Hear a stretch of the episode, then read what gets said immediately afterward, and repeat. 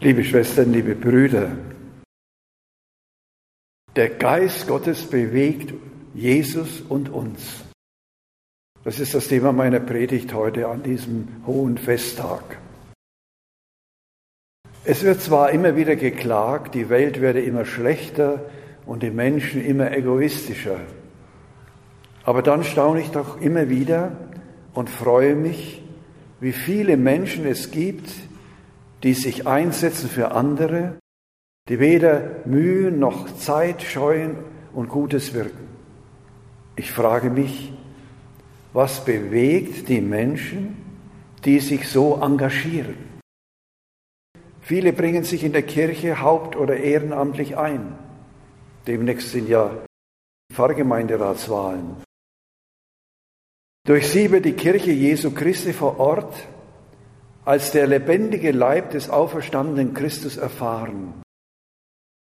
Angefangen bei den Frauen und Männern des Pfarrgemeinderats, der Kirchenverwaltungen bis hin zu den Jungen und Mädchen, die als Ministranten Jesus und seiner Gemeinde dienen. Noch intensiver wird es erfahrbar bei den mehr im Verborgenen geschehenen Diensten, beim Besuch von kranken und pflegebedürftigen Menschen, beim Einkaufen für Menschen, die das nicht mehr selbst können und allein sind, was bringt's denn außer Mühe, Zeitaufwand, vielleicht ein Dankeschön oder ein Vergelt's Gott?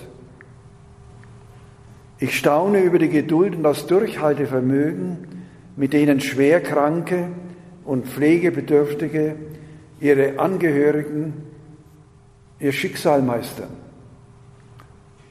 Auch das ist nicht selbstverständlich.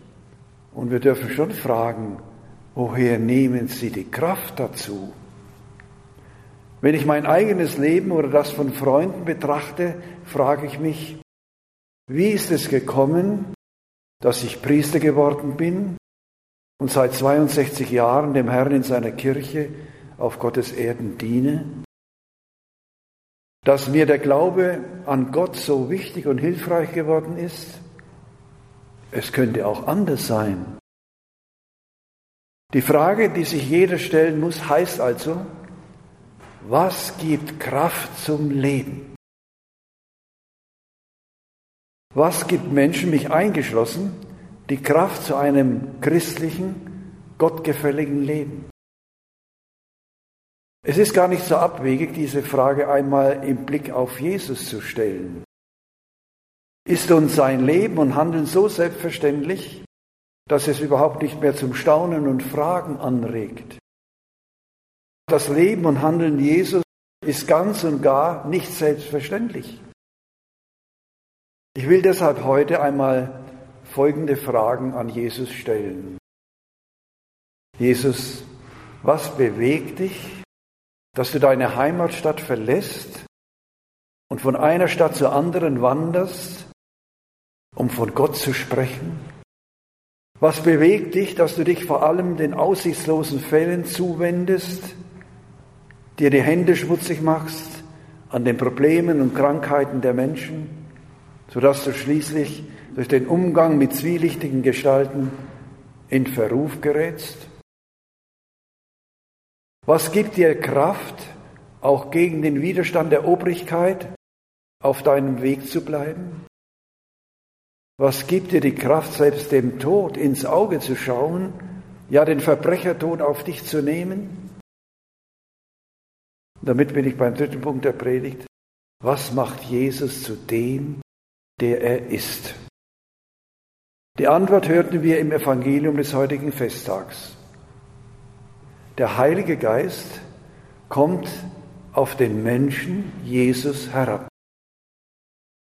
Während Jesus betete, öffnete sich der Himmel, der Heilige Geist kam sichtbar in Gestalt einer Taube auf ihn herab und eine Stimme aus dem Himmel sprach, du bist mein geliebter Sohn, an dir habe ich Gefallen gefunden. Der Heilige Geist ist also das unfassbare Geheimnis unseres Glaubens. Er kommt auf den betenden Jesus herab. Hören wir in die Bibel einmal hinein, um zu erfahren, was der Geist bewirkt. Einmal, wo Leben möglich ist, da wirkt der Geist Gottes. Auf der ersten Seite der Bibel steht, die Erde aber war wüst und wirr, Finsternis lag über der Urflut und Gottes Geist schwebte über dem Wasser. Gottes Geist verwandelt das Durcheinander. Im Hebräischen gibt es da ein wunderbares Wort, Dohu wa Bohu heißt es. Das ist bis heute gebräuchlich. In Ordnung und so macht er das Leben möglich. Als sich Jesus im Wasser des Jordan taufen lässt, geschieht von Gott her durch den Geist ein neuer Anfang, wird neue Schöpfung offenbar. Gott schafft durch seinen Geist den neuen Menschen. Jesus stellt sich zu den sündigen Menschen, die dem Chaos, dem Durcheinander verfallen sind, die oft nicht mehr ein noch auswissen. Er stellt sich zu ihnen in den Jordan, um die Bußtaufe zu empfangen. In diesem Augenblick offenbart Gott durch den Heiligen Geist Jesus als den neuen Menschen, der Gott gefällt. In der Taufe, die Jesus uns geschenkt hat, geschieht durch den Heiligen Geist etwas Ähnliches, nämlich die Neugeburt des Menschen. Gottes Geist wirkt im Menschen segensreich, aufbauend und Gutes bewirkend. Im ersten Gottesknechtlied des Propheten Jesaja das wir in der ersten Lesung gehört haben, lenkt Gott unsere Aufmerksamkeit auf die Gestalt des Knechtes Gottes. Die urchristliche Predigt erkennt in ihm Jesus.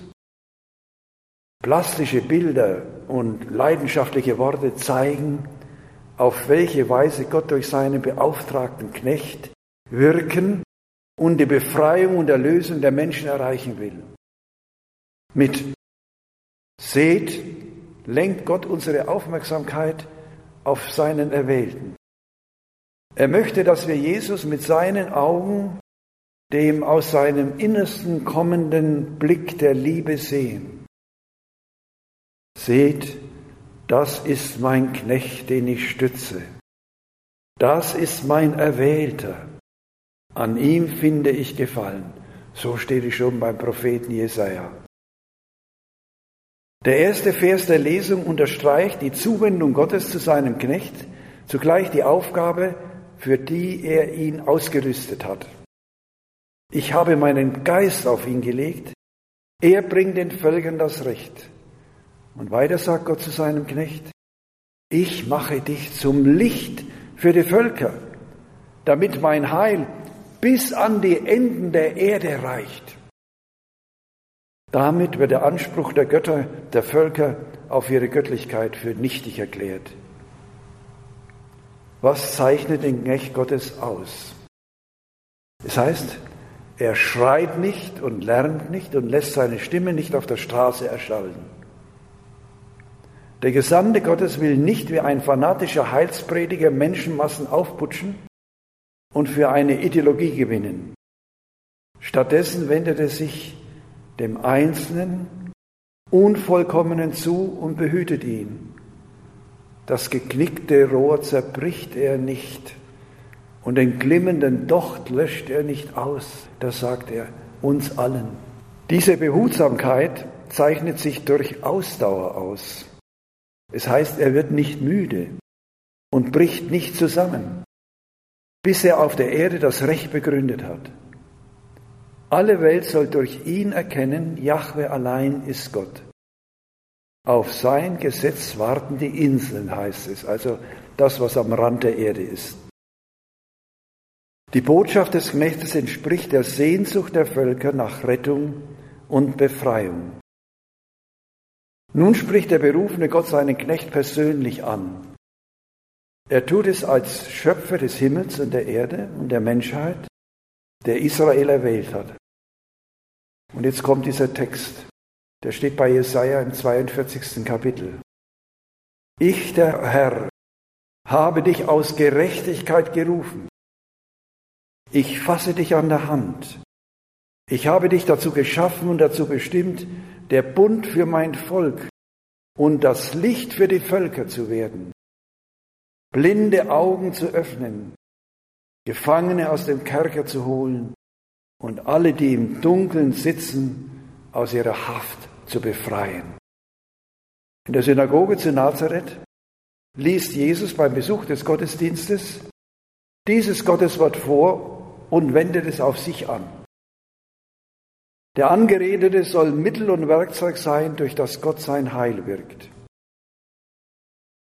Und damit bin ich beim vierten Punkt.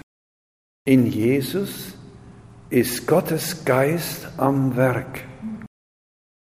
Der Geist Gottes bewegt Jesus als Mensch, wenn er Kranken die Hände auflegt, wenn er mit Menschen spricht, um die man sonst einen Bogen macht, wenn er Menschen ansieht, die sonst keiner unter die Augen zu treten wagen. Wenn du in den Evangelien seine Reden und sein Wirken in dich aufnimmst. Und dieser Geist Gottes ist es, durch den Jesus Leben schafft, sodass Menschen wieder atmen, zu lachen und zu lieben wagen. Dieser Geist ist schließlich auch die Kraft, in der Jesus die Liebe gegen den Hass und die Gewalt setzt.